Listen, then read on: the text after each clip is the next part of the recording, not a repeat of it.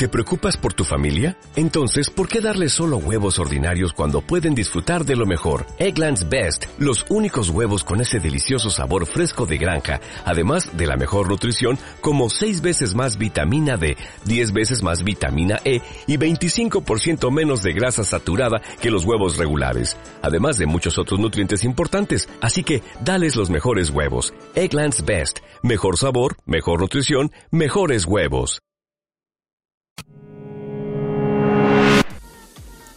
Bienvenidos a una nueva edición de Radio Ruido. De cinco jóvenes damos nuestro punto de vista sobre temas actuales. Bienvenidos a una nueva edición de Radio Ruido. Mi nombre es Anna Andreoli y hoy tengo el gusto que me esté acompañando en el set de grabación Andrea Valeria. Muy buenas tardes. Andrea Sofía. Hola. Ángel Navarrete. Hola. Y Daniel Valenzuela. Buenas tardes.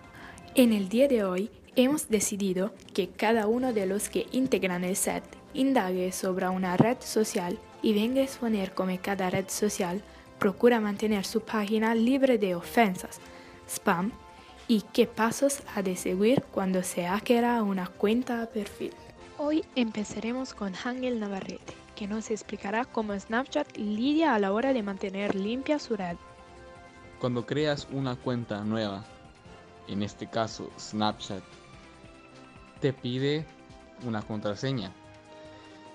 Y está el caso en el que te piden que a fuerzas la contraseña lleve una letra mayúscula y números para que sea más difícil que alguien hackee tu cuenta de Snapchat.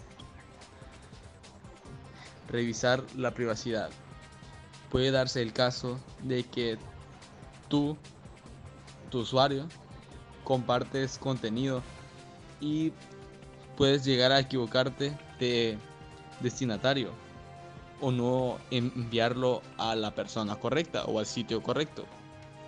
Y por este caso es necesario comprobar los ajustes de tu cuenta y asegurarte de que estás compartiendo lo que publicas en My History solamente con tus amigos y no con todo el mundo.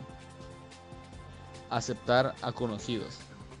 Puede darse el caso de que un individuo que no conozcas te mande una solicitud en Snapchat y tú no tienes que aceptarlo si no lo conoces.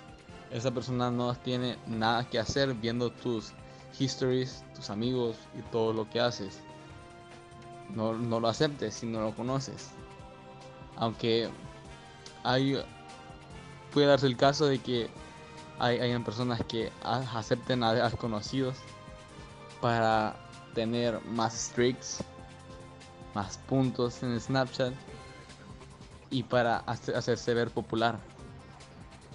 Pero ellos no saben que se perjudican a ellos mismos aceptando a, a gente desconocida. Tener en cuenta el destino. Existe una opción llamada Live que consiste en una recopilación de noticias sobre eventos, vacaciones, lugares u otras cosas. Sin embargo, cabe tener en cuenta varias apreciaciones. Que esto puede verlo todo el mundo si lo seleccionan. Así que antes de subir nada, planteate si de verdad quieres compartirlo. Seguidamente irá Andrea Valeria que explicará cómo Instagram lucha por mantener limpia su red. Bueno, a mí me tocó hacer la investigación de cómo Instagram limpia sus redes sociales y previene la inseguridad de la misma. En Internet, al igual que en la vida real, estamos expuestos a todo tipo de amenazas. Amenazas que no son físicas ni van a afectar directamente tu salud, pero que sí pueden poner en peligro información delicada que no quieres compartir con nadie como por ejemplo números de tarjetas de crédito, contraseñas, números de cuenta, coordenadas bancarias o incluso tu cuenta de Instagram. Me di cuenta que no es la primera vez que reciben comentarios de personas que han perdido de un día a otro el acceso a su cuenta. De repente, al abrir la aplicación ya no estás logueado a Instagram y este te solicita de nuevo que introduzcas tu usuario y tu contraseña. El problema radica después cuando te devuelve el mensaje de que tu usuario o tu contraseña no son correctos y no puedes acceder a la cuenta de ningún otro modo. Con el fin de evitar esta incómoda situación en un futuro, quiero explicarte unos sencillos consejos de seguridad que puedes usar manteniendo siempre a salvo tu cuenta de Instagram. Ojo, no pretendo crear alarma con esto que te estoy comentando. Simplemente quiero crear conciencia y quiero dejar en claro que ninguna aplicación en Internet está libre de amenazas y que en la mayoría de los casos todos estos problemas se pueden salvar siguiendo unas pautas mínimas de seguridad. Aunque no esté en nuestras manos que Instagram corrija estas vulnerabilidades, que cualquier red social hoy en día conoce, sé que podemos evitar poner de nuestro perfil en Instagram en peligro siguiendo los siguientes consejos.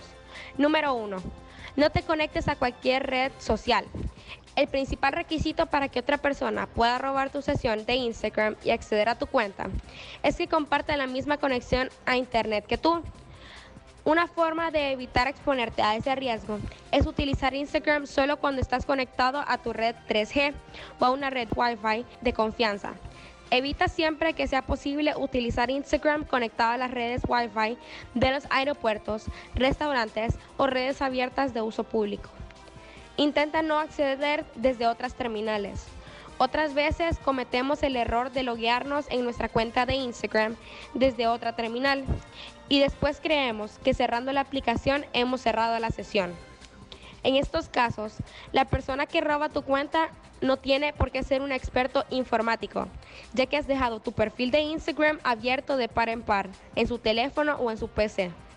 Al igual que en el punto anterior, accede a tu cuenta siempre desde las terminales de confianza y siempre cierra tu sesión entrando a tu perfil. Opciones, cerrar sesión, antes de cerrar la aplicación. Cuidado con las aplicaciones de terceros. Siempre que uses otros servicios de Instagram prestados por terceros, contrasta la información y asegúrate de que sean fiables. Uno de los aspectos que debes tener en cuenta es que a la hora de loguearte en la aplicación, siempre debes de redigir al formulario de acceso de Instagram. Es decir, la URL de la página de login siempre debe empezar por www.instagram.com. Nunca introduzcas tu contraseña en otro formulario que no cumpla con estas condiciones. Como ves, basta conseguir estos sencillos consejos de seguridad para que utilices Instagram con free use, como dicen por ahí, y evitar que accedan a tu perfil aprovechando la vulnerabilidad que ya hemos hablado. Muchos de los comentarios que recibimos, básicamente, son relacionados con problemas de acceso a perfiles de Instagram. Tienen como origen un mal uso generalizado de la aplicación. Así que eh, nunca está de más dejar claras unas pautas mínimas de seguridad para evitar verte en la misma situación. Ahora es el turno de Andrea Sofía, que expondrá cómo WhatsApp lucha por mantener limpio su red. WhatsApp destaca sobre las demás aplicaciones por el número de usuarios que encontramos en su red, con aproximadamente 450 millones de usuarios. Prácticamente la, totalidad de contactos de nuestra agenda aparece en ella, lo que la hace especialmente útil. También destaca por su facilidad de uso con un diseño simple y fácil de utilizar. Si hablamos de seguridad, podemos decir que esta ha sido mejorada con el tiempo en cuanto a la privacidad. Ahora es posible configurar la información privada que se muestra al resto de contactos, como nuestra última hora de conexión, el estado o nuestra foto de perfil aunque también ha mejorado la seguridad de la comunicación, que ya van cifradas, cosas que antes no hacían, sigue siendo un punto débil. La seguridad de la comunicación en WhatsApp presenta debilidades, ya que las claves para cifrar los mensajes se envía cuando iniciamos sesión y esta se transmite con poca seguridad. Es como si guardáramos nuestros objetos de valor en una caja fuerte y dejáramos pegado en la puerta un post-it con la combinación para abrirla. Pero el mayor problema relacionado con la seguridad en WhatsApp es la facilidad con la que se puede suplantar la identidad de otra persona debido al sistema que utilizan la aplicación para identificar. Para conectarte e iniciar sesión WhatsApp, Solo necesitas un número de teléfono y la, dirección MAC, iPhone o el email Android. La dirección MAC es un identificador único que tiene cualquier dispositivo conectado a la red y el email un código único de nuestro móvil para conectarse a la red telefónica, puesto que esta información es fácil de conseguir por alguien que tenga algún conocimiento de informática y todavía más si tiene acceso físico al terminal. Es posible que alguien se haga pasar por nosotros. Para concluir, WhatsApp tiene su lado positivo y su lado negativo. El lado positivo es que tiene diversas opciones de privacidad. Permite configurar la información privada que queremos que se muestre al resto de nuestros contactos, o sea, como nuestra última conexión, nuestra foto de perfil y, y eso.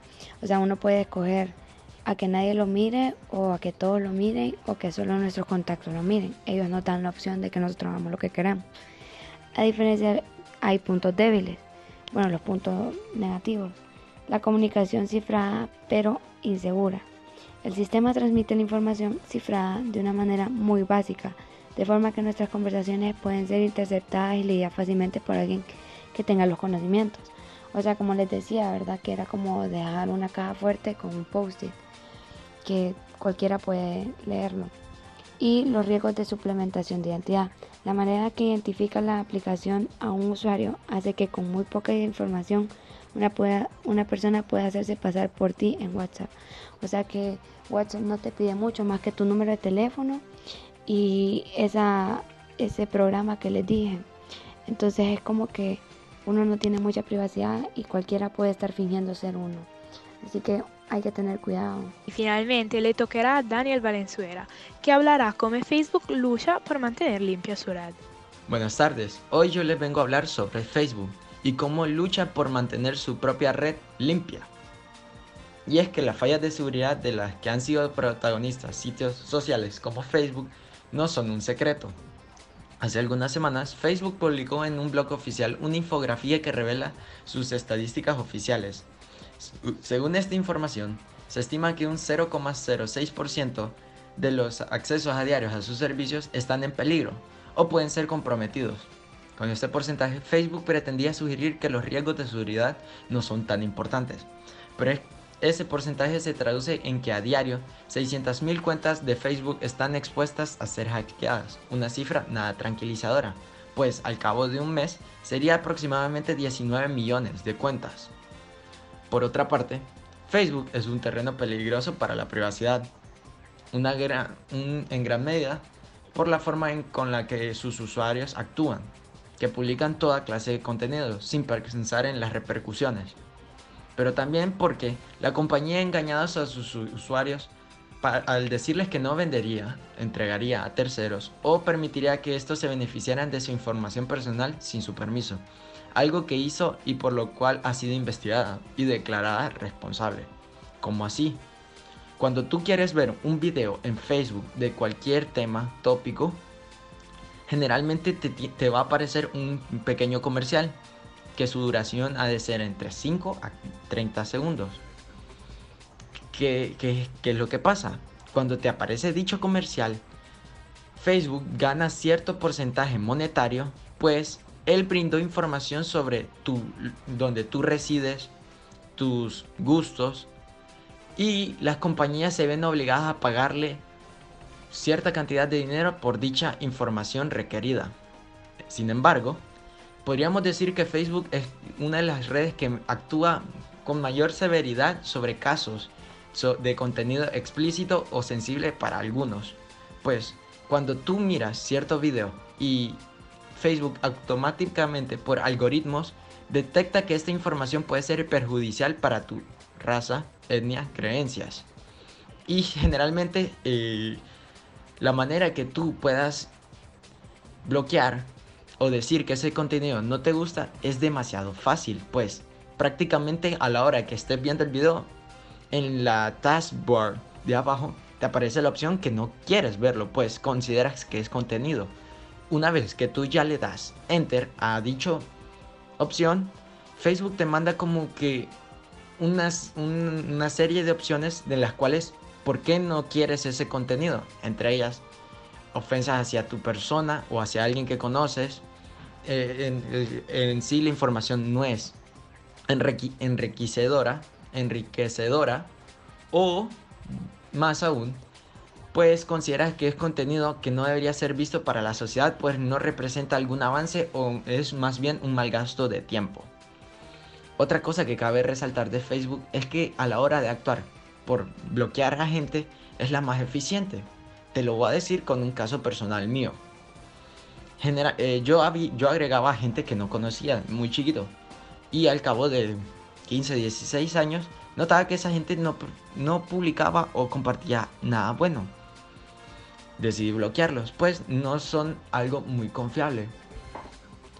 Una vez ya bloqueados, al cabo de una, dos horas, me aparece la notificación de Facebook que esa persona ha sido bloqueada inmediatamente y que se investigarían por qué ha sido bloqueada para decidir si lo deciden, para decidir si lo bloquean o lo o le piden que borre ese contenido.